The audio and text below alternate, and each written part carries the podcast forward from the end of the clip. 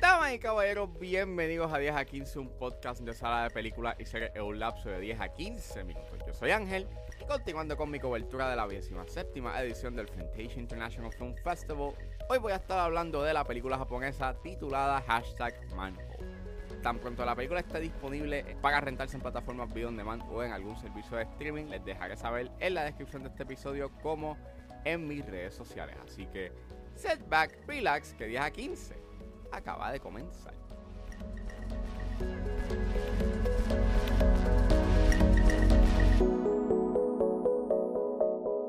Hashtag Manhole es una película dirigida por Kazuyoshi Kumakiri y es escrita por Mishitaka Okada. El elenco lo compone Yuto Nakajima, Nao y Kento Nagayama y trata sobre el vendedor estrella en la firma de bienes raíces en las que trabaja y pautado a, casarse con la hija de su jefe, Chunsuke, es respetado y envidiado por sus amigos y colegas. Luego de salir de una fiesta sorpresa previa a su boda, para dirigirse a su casa, Chunsuke cae en un hoyo de concreto, con una escalera rota sin que nadie lo pueda ayudar. Con poca carga en su teléfono y luego de contactarse con las autoridades, sin proveerle alguna solución a su situación, decide buscar ayuda bajo una identidad falsa. Dicha acción le traerá complicadas consecuencias. Disclaimer, esta película tiene un alto contenido violento, por lo cual sugiero discreción.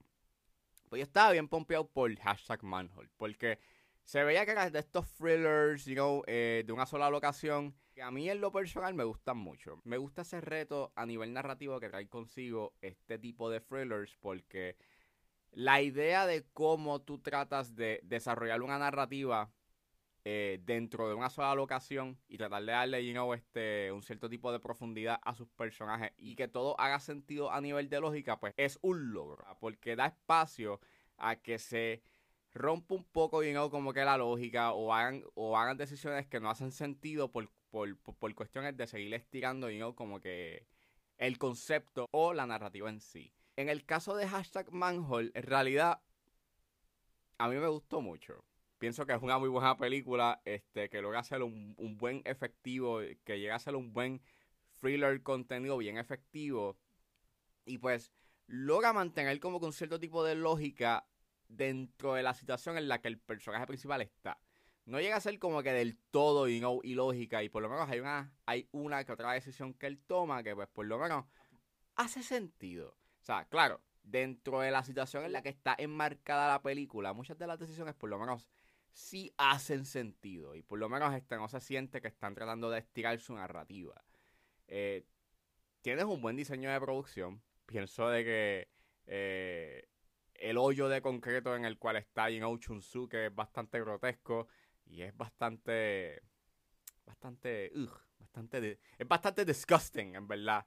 Eh, hay unas cosas que suceden durante la película dentro de el hoyo que en verdad llega un punto en que es súper disgusting. O sea, y no se siente que es un set, se siente que en realidad es un hoyo. Es un hoyo de concreto que existe. Y en verdad está bien logrado yo en ese aspecto eh, el set design.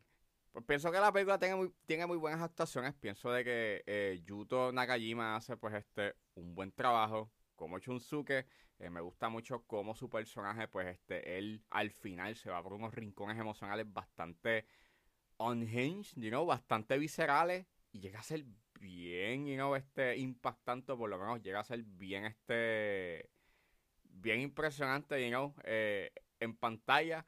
Este, y me gusta mucho de que su personaje principal, pues, es un personaje que tiene muchas capas y que poco a poco estamos viendo, you know, quién verdaderamente es Chunsuke. Y eso a nivel narrativo me recordó mucho a lo que quiere hacer Phone Booth y Berry, que son estas piezas eh, de thriller y no contenido en donde estamos viendo la verdadera esencia de su personaje. Eso en parte trae consigo a que narrativamente en primera instancia eh, sea bastante convencional, pero me gusta mucho la exploración de los temas que, que quiere hablar la película, porque es una película que quiere hablar de la envidia y de las redes sociales y el rol que tienen a la hora de cuando algo se va en tendencia y cómo eso trae consigo la desinformación, el, eh, un cierto tipo de vigilantismo que se genera, you know, cuando acontece algo que se va en tendencia. Y lo que trae a la mesa es bastante interesante. Creo que la manera en cómo habla de estos temas este, es lo que hace que lentamente la película vaya por su propio camino.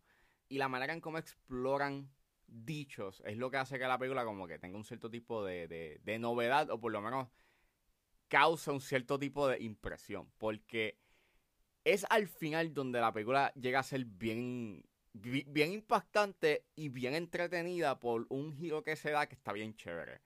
Yo pienso de que es un giro que puede llegar a ser bastante cuestionable si le das casco, pero es que yo se lo perdono porque puntualiza tanto los temas de la envidia y la identidad que, mano, en verdad está, está cool, pero sí, hay un, da un espacio a cuestionar Neo lo que quiere hacer, eh, las implicaciones que tiene ese giro eh, a nivel lógico. Porque vuelvo, si te pones a pensar mucho en con, las implicaciones que tiene eso, ese detalle narrativo, esa revelación, pues te, te, hace cuestionar bastante. Pero aún así, lo que eso significa a nivel temático, en verdad, es bastante poderoso y y no sale del todo de la nada. Creo que hay una hay unas ciertas bases que ellos este establecen desde el inicio que pues por lo menos hace sentido eh, esa revelación que te dan al final. Es una película que hace un, muy buen uso del visual storytelling. Creo que en términos de edición es, una película que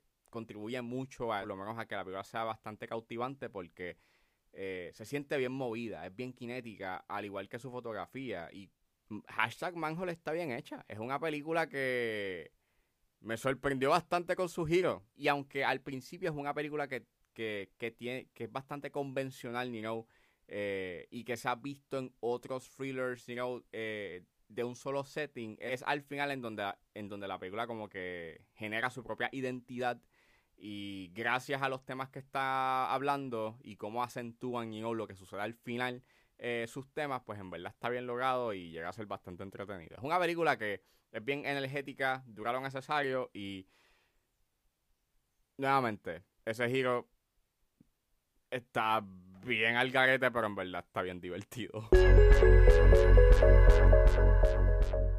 Bueno, eso fue todo en este episodio de 10 a 15. Espero que les haya gustado. Suscríbanse a mis redes sociales. Estoy en Facebook, Twitter e Instagram con redes.pr. Recuerden suscribirse a mi Patreon con un solo dólar. Pueden suscribirse a la plataforma y escuchar antes de su estreno los episodios de 10 a 15 y a 4x3. Pueden buscar en la plataforma como Ángel Serrano o simplemente escriban patreon.com slash 10 a 15. Si están en la disposición de ayudar a la calidad de este podcast, pueden donarme mensualmente a través de Anchor Support desde 99 centavos hasta 9.99, pero si están en busca de hacer una donación de una sola vez, pueden donarme a través de PayPal como Ángeles PR. También me pueden ayudar con sencillamente compartiendo los episodios en las redes sociales y no importa la ayuda que ustedes decidan hacer, yo voy a estar inmensamente agradecido. Los links a todas estas opciones están disponibles en la descripción de este episodio. Me pueden buscar en su proveedor de podcast favorito como 10 a 15 con Ángel Serrano. Gracias por escucharme. Recuerden suscribirse y nos vemos en la próxima.